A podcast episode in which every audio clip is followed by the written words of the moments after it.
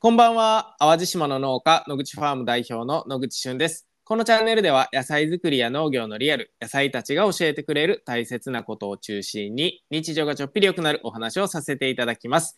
さて毎週金曜日の夜9時にお届けしている番組その名もスクールレイディオということでスクールという新しい形の学び場には人生をデザインするという言葉に共感して集まった世代を超えた仲間たちがいます。そしてこのスクールレイディオでは僕の仲間たちを毎週ゲストにお呼びしてスクールの魅力を全力で発信しようという番組になっております。今日は17回目の放送ということで早速ゲストをご紹介しましょう。なみちゃんです。はい、よろしくお願いいたします。はい、よろしくお願いします。えっ、ー、と、なみちゃん実は5回目の出演ということで、はい、はいやっております。ね、17分の5出演していただきましてありがとうございます。えー、こちらこそありがとうございますいつも。あの気づけばですねいや僕もちょっと今日びっくりしたんですけどもう17回もやってんねんなっていうところでそうですよねなんか毎週の積み重ねってなかなかこう遠いところに連れて行ってくれるなと思って、ね、いや本当いつもありがとうございます。もう初回が懐かしいです。うん、本当に。いやほんまですね。初回もナミちゃんやって、しかも2回目いきなりおかわりっていうね。あ、はい、すいません。はい、もうレイディ レイディオのために生きているんじゃないかっていうような、ちょっと大げさですけど。レイディオのためにいやいや生きてますよ。はい。まあということで今日もね、たっぷりお話をお伺いできればと思いますので、よろしくお願いいたします。はい、よろしくお願いします。はい、えー、ではですね、簡単に自己紹介をお願いいたします。はい、えっと、17分の5回出場しております。えー、スクール並木です。並木と申します。私はネクストイノベーションという会社で今、うん、あのしゅんさんと一緒に、そしてたくさんの仲間たちと一緒に今このエスクールというコミュニティをあのみんなで作っているような最中でございます。はい、ありがとうございます。もう早速17分の5っていうワードを使っていただいてありがとうございます。いやいやいや。いやなんかしばらくちょっと奈美ちゃんとお話しする機会もなかったんですけど、あの、うん、昨日え昨日一昨日ぐらいに LINE させていただいた時にちょっと風邪気味っていうふうにお伺いしましたが、もう治ったんですか？大丈夫そうですか？あもうだいぶはい治りました。ありがとうございます。うん、やっぱりなんか気温が、寒暖差が結構最近多いので、うんうんうん、皆さんも気をつけてくださいという。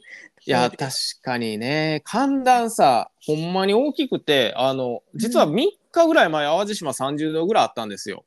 えー、30いったんですか？めちゃくちゃ暑くてあの本当にそれこそあの田植えをね最近頑張ってやってたんですけど、はい、ちょうどその日ぐらいが30度でもう本当に焼けるしね喉は渇くし なんか急にびっくりしたんですけど実は今日20度しかなくて。あの今パーカー着てるんですよ。なんか肌寒くて。まあ、なので本当に皆さん風邪とかね体調不良本当お気をつけくださいということで、はい、そうですね。はい。びっくりです。うん。あの薄着で有名なナミちゃんでもさすがに風邪ひいてしまったかっていうような感じだったんですけど。はいあの風邪ひきました。やられてしまいました。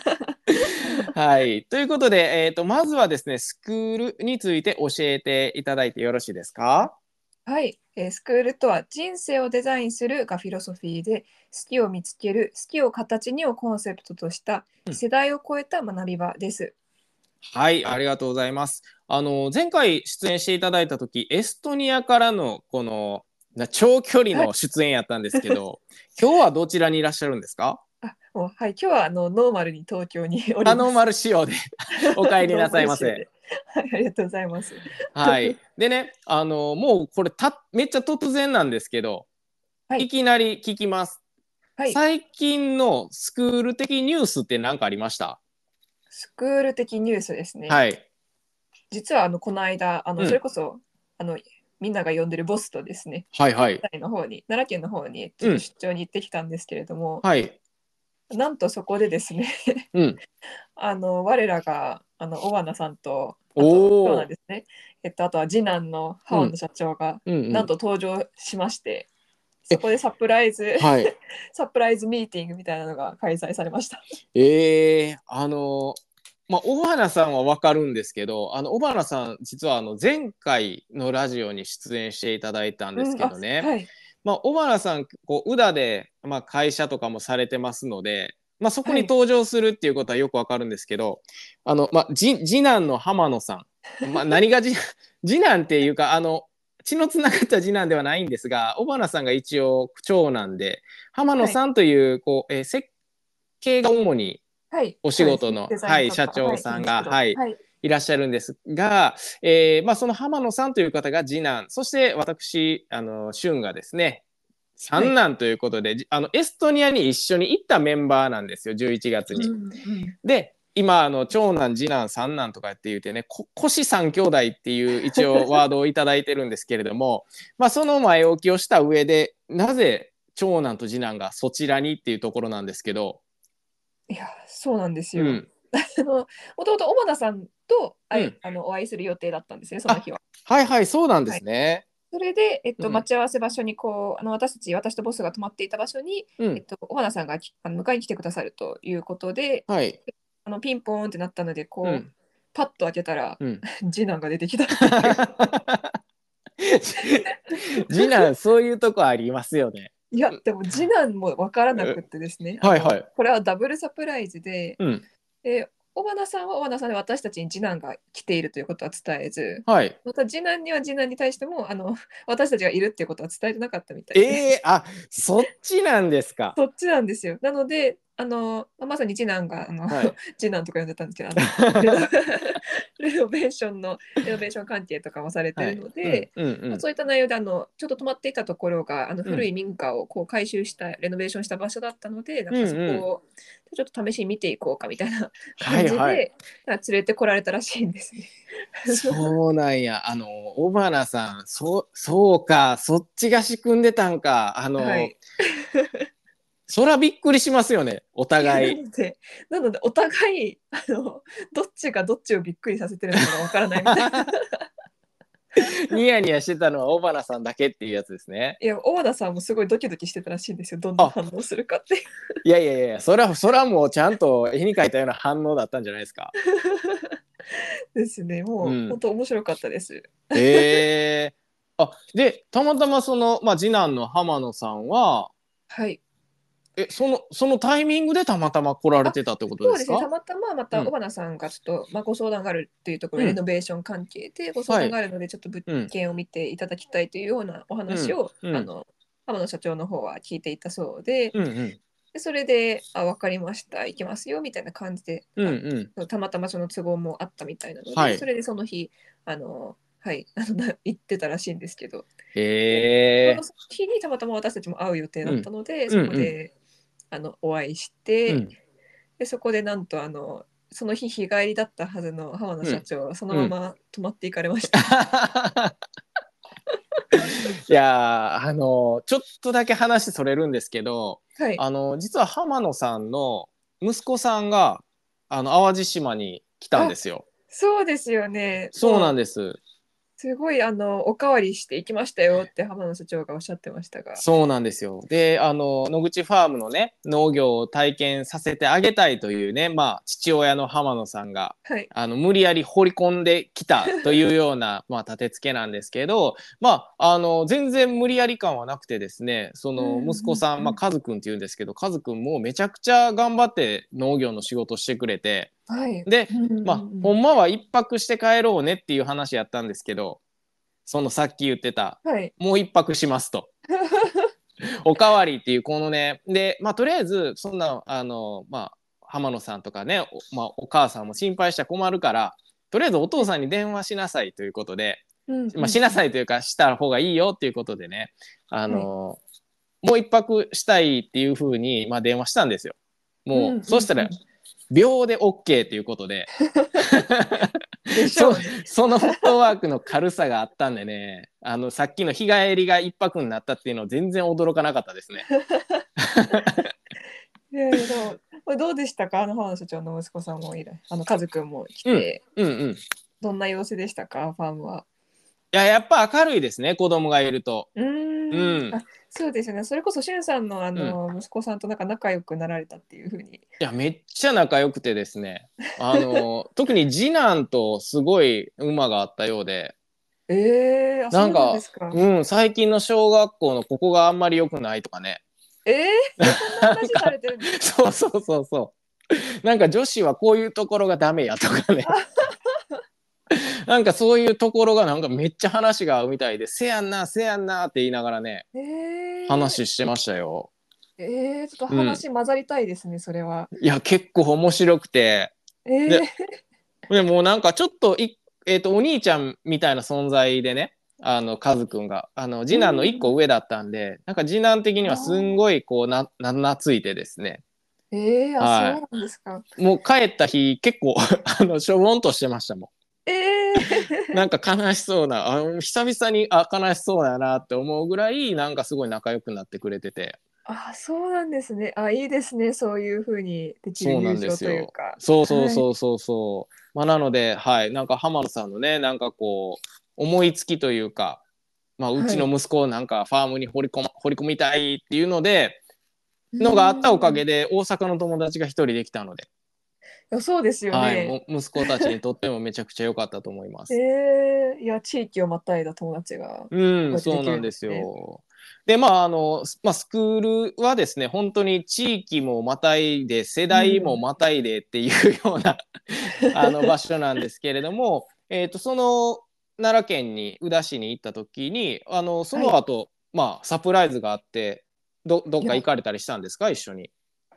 あそうですもうそのままあの一緒に夕食食べて、うんうん。でその後実はあの浜野社長もあの私たちが泊まってるその民家のところとまた同じ場所に泊まってってういう感じだっんたんですけど、うんうん。まあここでやっぱりあのあさすが浜野社長っていう感じでですね、うん。あの またあのフィロソフィー的なあのお 話がどんどん続くというかうんうん。すごく話が盛り上がって、うん。実はしゅんさんのあのファームにもですねあの前回行かせていただいた時に、うんやっぱりあの浜野社長も同じ部屋だったんですけどはいはい。浜野社長本当にあの朝の3時ぐらいまでずっと語られていやそうですよね。あのえ淡路島の時ですよね。そうですそうですいやーだってね、もう結構な時間でみんな疲れてて もうもう完全に寝るやろなと思って僕はかん寝て寝てたんですけどあれから1時間ぐらい喋ってたって聞いてびっくりしましたもん。そうですよね何を話しましょうかみたいな。感じで、漫談みたいな感じですね。あそうです。もう本当に一人でなんか正座されてこう、はい。本当に落語家みたいな感じで。いやー面白いな。で今回はなんかどんな話とかなんか面白かったエピソードみたいなのあります、いやもうすごいのが浜野社長が、やっぱりすごい英語をずっと学び続けられていて、おおでも常に英語のその本とか参考書みたいなものを持ち歩かれて、もう通勤の時も必ず英語聞かれているっていう風にされていてもうすごい、はいはい。もういくつになってももううん。常に勉強し続けるぞっていう姿勢が本当に素晴らしかったんですけど、うん。やっぱりその語学を学ぶことによってとか、他の言語を触れることによって、うん。なんかいかになんか自分の何でしょう普段の思考とかうん。あの脳の使い方ですかね、うん。っていうのが影響されてるのかっていう話をちょうどしておりまして。なので本当に英語を学んでいると、うん。すごく日本語を喋っている時にいかに自分にあ意見がなかったんだっていうことに気づくかっていうこともお話しされていて、うーん。まさにそうだなっていうふうに私も感じたのがこれがすごく海外行くことのいいことだなって思うのが、うんうん。やっぱりその普段日本語で話しているとなんとなくちょっと日本語って遠回しに話すことも多いので、うんうんごまかしてもなんとなく話が続けられると言いますか、うんうん。まあちょっとぼかしておいても、まあ、会話が続いたりだとか、うん。あのあまり問題にはならないんですけど、うんうん。それこそあの浜野社長もおっしゃってたのが英語だともうあなたはどう思ってるんですかっていう質問に対して、うん。こう明確に答えざるを得ないっていうか、うんうんうん。だからそういう時にいつもみたいにえ日本語で返せないから、うん。で英語で返そうと思ったら言葉が出てこないから、んそこであれ自分は意見がなかったのかっていうことにすごい気づくっていうふうにおっしゃっていて、へえ。であすごいなるほどなってまたすごくあの教養が身につくような会話を またさせていただいたというような感じです。え、浜野さんは、えっと、そのエストニアに行ったことがきっかけでずっと英語を勉強されてるんですか？それとももうもうずっと昔からそういう？あそうですね。確かうん。最近始められたっておっしゃっていて、エストニアに行く行かれる前ではあったとは思うんですけど、はい。やっぱり英語をあの学び続けたいっておっしゃって、うんうん。エストニアでも実際に、まあ、リスニング能力とかもご自身でいろいろ試されてたかなと思うんですけれども。それ以降も最近はあのエストニアの,、うん。あの今やり取りされてる方とも英語でうんメールでやり取りされてたりとかですね、えー、すごいですね。そうなんです。いやーでもそのなんか浜野さんっぽいというかこの気づきって、はい、ねそういうところがなんかこういちいちなんなんていうおしおしゃれな気づき方しますよねお。しゃれな気づきさすがデザインを取り扱ってらっしゃるというかあのまあ。言われてみたら日本語ってめっちゃぼかしますね。いやいや私も言われるまで、うあんまりごまかしてもあんまり問題がないっていうことに対して、あんまりあんまりあの感じたことがなかったので改めて、あ教えていただいたっていうというか。ですよね。なんかぼかぼかした方が逆にいいみたいな。あありますよね。ありますやん。なんかこう 日本語って、うんはい。まあまあまあ似合ってるとかね。こう なんかわかんないですけど、まあ、い行けたら行きますみたいな。あそうですよね、ななんか社交辞令でままたご飯行きましょうねみたいな。あの、はい。もちろん本心で言ってる時もあるんですけどななんとなくね相手を気遣いながらちょっとぼかした方がいいみたいな。そうですよね。えーそうか。英語を学ぶことで確かにそうですよね。なんかこう日本ごえ日本って今まあ例えば1億人ちょっととしたら今世界って7なえ80億人でしたっけ？もうそれくらいいきますよね。ねえなんかこうちょっと以前まで70億人って言ってたのにもう80億とかなったら80分の1ぐらいの人口しか日本語が理解できないと思ったら、確かにになんかこうもったいない気はしますよね。地球に住んでいるうちの80分の1としかコミュニケーションが取れてないってことですもんね。いやそうですよね。うん、うわーそういう考え方は確かに。たでもね多分そこはね奈美ちゃん自身はあの英語が理解できるのでいやーあのあんまりこうききき気づかない部分ではあるんじゃないですか逆に。ああそうそうですか。うんいやーでも本当に英語を使ってる自分と日本語を使ってる自分の、うんなんか性格もちょっと変わってるのかなとかってへえあそうなんですね。え逆にしゅんさんも今までそれこそ、あのオーストラリア行かれたりとかされる中で、はい。何でしょう英語を話されてる時に、なんかあれ日本語喋ってる自分とちょっと違うなとかなんかあれこれ日本語で言う時はちょっと言いづらいけど英語だうん。となんか言いやすかったとか、そういったことってあったりしますか？あーどうなんでしょう。あのいや英語力がもう少しあればあったかもしれないんですけど、うん。あのアドレナリン出てるって感じはします。英語喋ってる時は。なんかもう脳が必死に引き出しいっぱい開けて。あ言葉がない言葉がないみたいな感じでめっちゃ引き出し開けてパッと開けてあったはいみたいな。でそのその単語を言うみたいな感じであのななんだか性格が変わるというよりなんか脳が活性してるって言ったらいいあんで。すかね活性。化してそう。そうそういう感覚はすごいありますね。あー、うん。いや確かに活性化しますよねやっぱりあの、うんなんか能動的に考えなければいけないっていうのをやっぱり感じるというかなんか自分うんでうん。それこそ言葉を見つけなきゃっていうのはああるかなって、うん、そうです感ね。じ。うん。まあこうやってラジオでね収録とかしてても日本語で喋ってる分にはなんかあんまり何も考えずに喋ってね30分ってうん、30分とかあっという間に終わっちゃうんですけどこれがほじゃあ今から奈美ちゃんと英語ねはいどうぞとか言って言われると wait wait みたいな。Slowly please みたいな。まずはそこから入らないとっていう感じなんで。いやですね。でも、うん、逆に日本語でいつも話してる人と英語で話すっていうのもなかなかなんか違和感というか、いやめっちゃなんかもう恥ずかしさもありますし。恥ずかしさもあります。よ、うん、なかなかそうなんですよ。で、まあ、奈美ちゃん、あの、エストニアでね、あの、はい。まあ、えっと、4月の中旬から後半ぐらいまで2週間ほど滞在されてて、まあ、その間結構通訳みたいな役割をずっとされてたっていうふうに聞いたんですけど、まあ、あせっかく今ね、なんかこう、英語とかの話出たんで、あれなんですけど、通訳してて、こう、気づいたこととか大変やったこととかって、なんかありました？はい、それはもうありましたというか、本当に、なんでしょう、今まで練習で、うんそれこそボスからいろいろ指導をいただく中で、はい。よく言われてたことの意味が、うん。こうやって理解できたっていうことがすごく多かったんですけれども、うんうん。すごくよくすよくあのボスがあの指導していただく内容があ多かったのが、うん。本当に伝書バトになるなっていうところで、うん。もう伝書バトだったら、まあ、それ誰でもできるしっていううんのと、まあ、それだったら本当になんでしょう本来の目的を果たせないよっていうふうに教えていただいていて、うん。それは私もなんか練習の時もすごい聞かせていただいてて、うんうん。それでやっぱりあの、まあ、そうだよなっていうふうに あのあの理解しながら、うん。まあ、聞いてはいたんですけれどもやっぱり実際にあの本番になった時にあのあすごいそういう意味だったんだっていうふうに分かったことっていうのが、うん。こうなんでしょう自分がもうすでに私が通訳する相手のクライアントさんうん。様のことを、まあ、すでに知っていてなんでしょうこうやあのやり取りをする中ですね。エストニア側とそのクライアントさんのはいはい。間のやり取りをこう取り持つ中で、うん。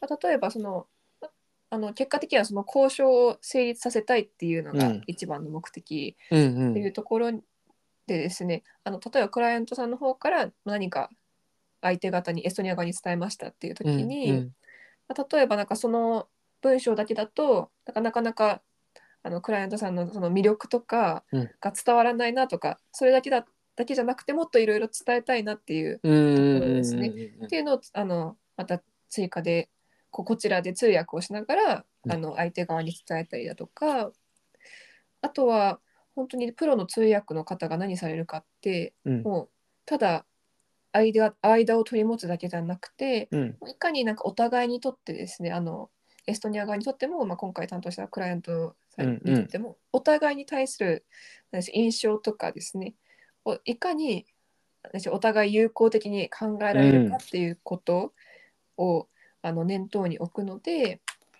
あのプロの通訳者さんは本当に、まあ、こうでしょうクライアントさんとエストニア側がこう対話してる中で自分もなんか会話に参加しているかのようなうんうんうん感じで通訳をされるというふうに教えていただきました。なので本当に今回それを改めて感じましたね。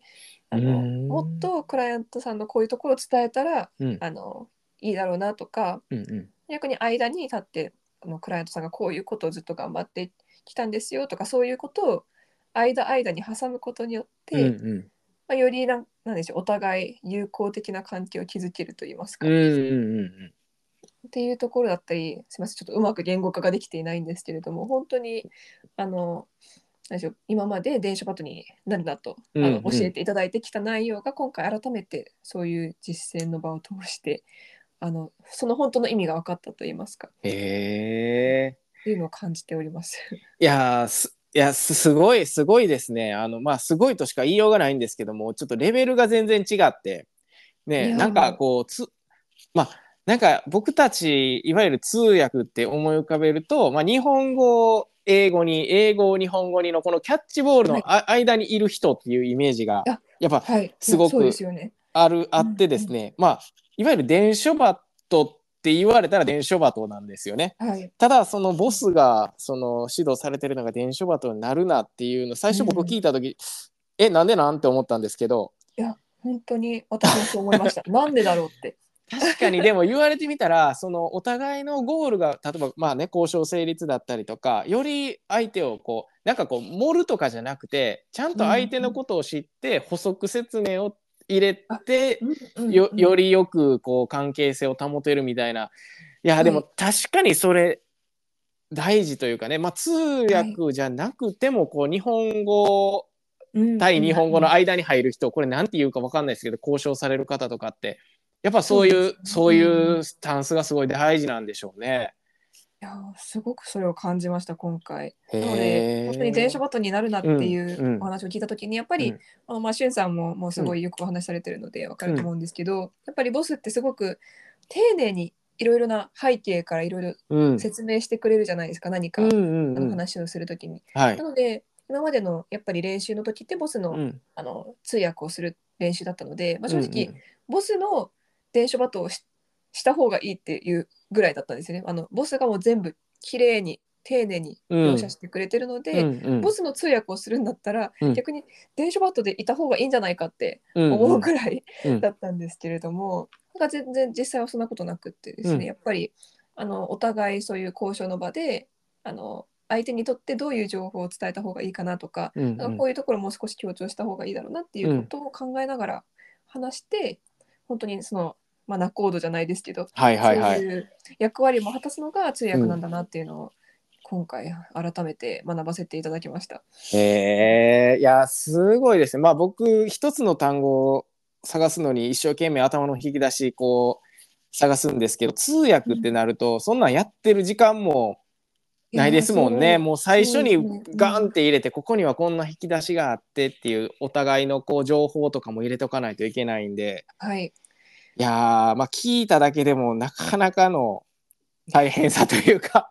すごいあの、うん。これがそういう仕事をまあボスもされてきたっていうところで、うんうんうん。うんうわさすがだなって。そうですね。本当に思いまあこうん。うなんていうんですかね。これがまたあの練習ではなくもう本番って本本番って言い方変ですけどね。うんうんうん。ものすごい本番に立ち会えるっていうところ立ち会えるというかもう思いっきりいちゃうっていうところが。ねえいやすごい。まあ改めてこのスクールっていうところのコミュニティとそのなんかボスのうん。なんていうんですかね。うつ器というか。いや器すごい本当に。いや今回もいやいつも感じてましたけど、はいはいはい。今回改めて本当にそういう通訳のうん場って、ななんでしょうね逆に通訳がうまくいかなかったりとか失敗したら、うん、いそれこそもう交渉自体が決裂してしまうわけじゃないですか。やそうですよねだってこう日本語同士で言って、まあ、間に誰も介さないつ、交渉ってあるじゃないですか当事者同士の。の。でもこのちょっとした日本語の間違いでも決裂したりするって本当によくある話やと思うんでいやそうですよね。これま本た国をまたいで言語をまたいでってなるとよりこう繊細にというか当、うんいろんなことに。にケアしながら進めないといけないですよね。いや本当そうだなって感じました。あとは、うんあの今回そのそれこそ交渉の時にですね、うんうんえっと、ボスの方がもうすでにエストニア歴が8年なので、はい本当にエストニアの皆さんのうんこう文化とか性格っていうのも網羅されてるからこそ、うんなんかこういうふうにこの交渉は終えた方がいいなっていうのもうん。すごい把握されてるので、うんうん。日本にはないそういうあの交渉のやり方もそれこそ、まあ、その場でもうクライアントさんにうん。こうあの文章でお見せして、ちょっと教えてあげられてたりとかっていうのもしてて、いやーすごい 高度だ。って思いました。その通訳をされていてそのボスが描いたなんて言うんですかね、そのストーリー通りにあ進んでる進んでるみたいなのってああるんですか？いやもう本当に何でしょう。もうそもそもあの、うん。その交渉の前にもううん。何度も、もうボスの方からコミュニケーションもあの相手の方と取っているのエストニア側とです。ね、うんうんうんうん。なのでもうすごい地ならしをああのめちゃめちゃボスの方がしてくれてたんなですよねるほど。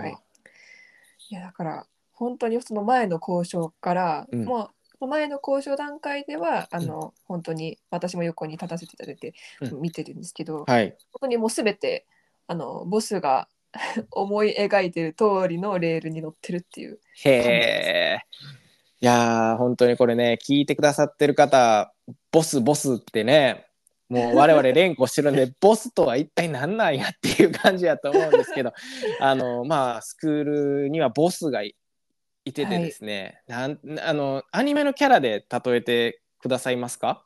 こう聞いてる方ここボスってこんなキャラやでとかね。あの凄さこれぐらいやでみたいな。凄さは、うん。まあ、それこそ、あの呪術廻戦。ああ呪術廻戦。はいはいはい、はい。呪術廻戦のあの五条悟うん。で、す。もうね、あのまあ、知ってる人多いと思うんですよね、五条悟。あはい、もう、あれ、あれ、五条悟がもしかして何人かおるんちゃうかと思うぐらいね、なんかそれぐらいのパワーというか、なんかとんでもないものをはい、こう、持ってるって言ったらいいんですかね。もうなんて言ったらいいかわかんないですけど。そうそうですよね。ねえもうほんますごいなっていつも話を聞くたびにエピソードを聞くたびに思うんですけどまあはい、エストニアでまあそうやってまあずっと2週間ぐらいそうやって通訳をされてきて帰ってきたらもうなんかはあっていう感じでした。いやもうな本当に通訳うん、が、あの何でしょうもう前々から言ってたのは本当にチョコレートとか,、うんうん。なんか何か甘いものを定期的に取らないと本当に脳みそをショートするよっていうふうに教えていただいていて、はいはい。もうやっぱり通訳あ今日終わったっていう時はもう、本当に脳みそがなんかさ叫んでるみたいな もうギャーって叫びそうって思いながら、え まあ、いい意味でですね。ー、はいはいはいはいはい。そうなんですね。まああのまあちょっとそのね脳もあのまあ少しずつまあ休ませながらあの実はうん6月にはい、淡路島で収穫祭っていうのをね、そうですね。するもうん本ですよ当楽しみです。はい。はい、あのまあここではですね、まあ通訳する必要ないので、あのしっかり美味しいトウモロコシを食べていただければと思うんですけれども、あありがのとうございます。はい。6月実は27日にねあの収穫祭っていうのを野口ファームでするんですよ。これ一体何かっていうとあのナミちゃんが3月の頭に淡路島に来てくださったんですが、はい。その時トウモロコシの種まいたんですよね。あ、そうですね。はい、ありがとうございました。はい。でちょうどこのトウモロコシがあの大きくなって収穫できそうなのがこれぐらいの日なんですよ。うんうんうんいやーなんか感慨深いです。ねえあのなんかちっちゃいちっちゃいトウモロコシの種をまず土にブスッと刺してね、そうですね。えもそうう今どれくらいなんですか？トウモロコシの。あ今ねちょうどこ腰ぐらいまで大きくなっわてるんですかねまあただここからあはい、と1ヶ月ちょっとなんでね収穫するまで。うんうんうん。あのーまだまだ一気に大きくなってあの身長普通に抜かれますよ。あそんな大きいんですか？トウモロコシってすごく大きい木がなるんで、はい、あの僕の身長は優に超えていきます。ええでその中の、まあ、中腹ぐらいかな？ちょうどこう自分で言ったらお腹とか胸のあたりぐらいにトウモロコシがなるんですよ。あそうなんですか。はい。ええちょっと全然理解をしていない。トウモロコシの生態が。はい。まあ全然あの、まあ、見たらでかって思うと思います。いやそうですよね。はい。あでーこのトウモロコシはね実はあの朝が一番美味しくて、うんうんううんん、朝5時ぐらいにね収穫するのが一番糖度が高いんですよ。あそうなんですか？でえー一番糖度が低いのは、えーまあ夜の手前とか夕方ぐらいとかが一番糖度が低くてああのそうなんですね。日中太陽が当たってる間ってずーっと頑張って活動するんで、んあのーためうんためた糖度を消費してしまうんですよね。ああなるほど。そうで夜の間はその逆にその昼間活動してあのはい光合成して頑張って活動した分の栄養とか糖度を夜の間に溜め込むんですよ粒に。ああまあなのでかりやすいです。うんはい、その6月27日は朝早起きしてはい。朝一のトウモロコシを収穫してそのまま生でかじると。うわあ、はい、楽しみです。いこれをぜひやりたいと思いますので、で、やーありがとうございます。うん、この詳細はね、あのまたインスタで、えっと、ファームステイエストニアとか、うんネクストイノベーションとか、もちろん野口ファームでもお知らせしていくんで、まあ、これ聞いてくださってる方、いや、それちょっとめっちゃ興味あるわっていう方は、ぜひチェックしておいていただければ嬉しいなと思っております。はい。はい。ということでね、ナミちゃん、はい。今日も通訳の話やら、星三兄弟のお話をしていましたら、もうはい30分が過ぎておりまして、いや本当にあの最初当初始める時って、たうん確かしゅんさんとやっぱり短めの方が皆さんもあのあの聞きやすいかなみたいなそうそうそうそう最初15分とかでしたよね最初 設定15分やったですよね、最初は。そうですよね、うん。でもね、無理なんです、これ。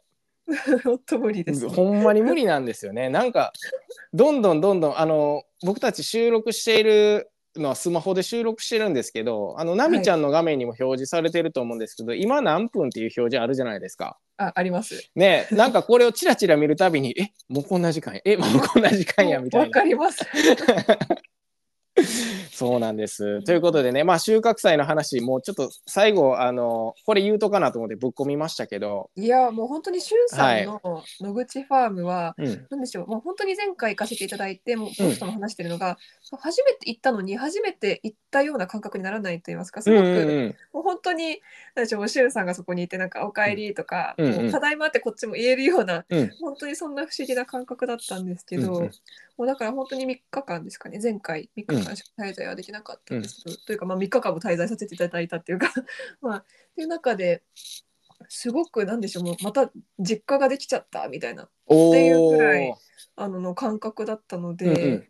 もう本当にもう私も今度友達とか、まあ、それこそ仕事以外うん。の人も本当に野口ファームあの農業体験ですかね、うんうんうん。行ってほしいなって本当に思いました。いやーぜひぜひ。ねもう、ここなので。腰痛めながら 痛めながらというか 大変な作業もあったと思うんですけどでもそう言っていただいて嬉しいです。いや本当になんか学びとか、うん。もう本当に溢れてる、もう一日だけでも本当に学べることもたくさんあって、うんうん。また自然にも癒されながらまた自然の大変さも学びながらっていうところで、いや今聞いてくださってる方には本当に野口ファームに行ってほしいなと思ってます。いやーありがとうございます。あのー前回ちょっとあのー最後にねお話しさせていただくと小花さんが、まあ、前回のゲストでしたよっていうお話ししたんですけど、うんうんうんめちゃくちゃいいこと言ってたんですよ。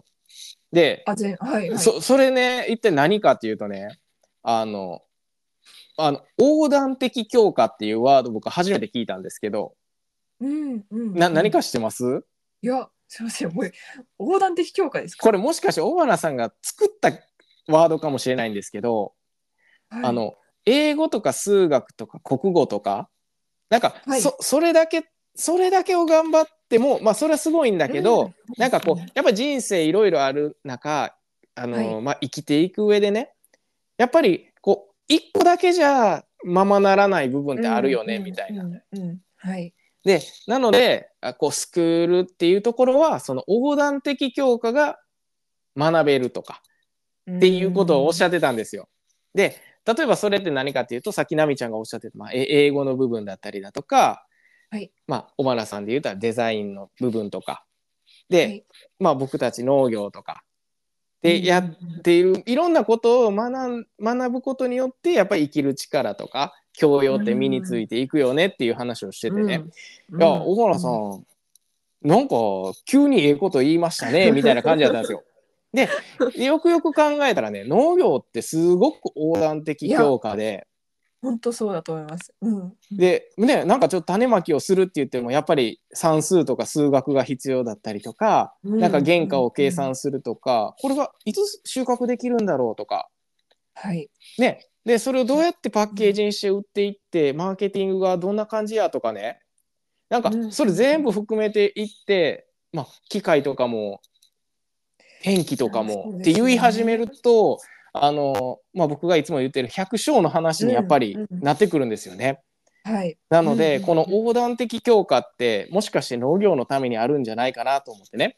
でさっき奈美ちゃんが言ってた本当にあのいろんなこと学べましたっていう言葉を聞いて僕この言葉今思い出したんですけど そう農業って横断的強化やんかっていうことであそうですね。本当にあの、うん。まさかの農業体験でこんなことが学べるのかってうんうん。いう内容を学べました。あのそもちろん種まきとかうんそういう、あの本当に植える作業だったり収穫の作業っていうのを大体私たちはあの想像すると思うんですけど、う、うんうん、だけじゃなくて本当にもう梱包の仕方とか、まあ、うんどうやって、まあ、包まれていくのかとか、うんうん。なんかそこのあの本当に野口ファームさんのこだわりであったりだとかっていうのは、まあ、あの全然やっぱり、まあ、学べる部分としてあのあまり想像はしてなかったので、うんまあ、そういった面での衝撃が私は一番大きくてすごく勉強になったあの3日間でした。いやー嬉しいですね。まあなので季節が変わればその強化というか学べることも変わりますので、うんうんうんまた6月ぜひ楽しみにしておいていただければなと思っております。はい、はい、今から楽しみです。はい。ということで、はい、いよいよお時間になりましたということで、今日はこの辺で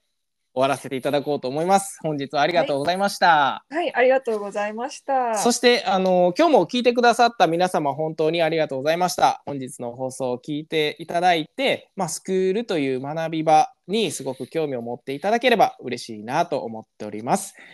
毎週金曜日夜9時にお届けしている今知りたい情報が満載のスクール radio。今回はたまたま聞くラジオの旬と、ネクストイノベーションの並木がお届けしました。それでは皆様、また来週。バイバーイ。バイバイ、ありがとうございました。はい、ありがとうございます。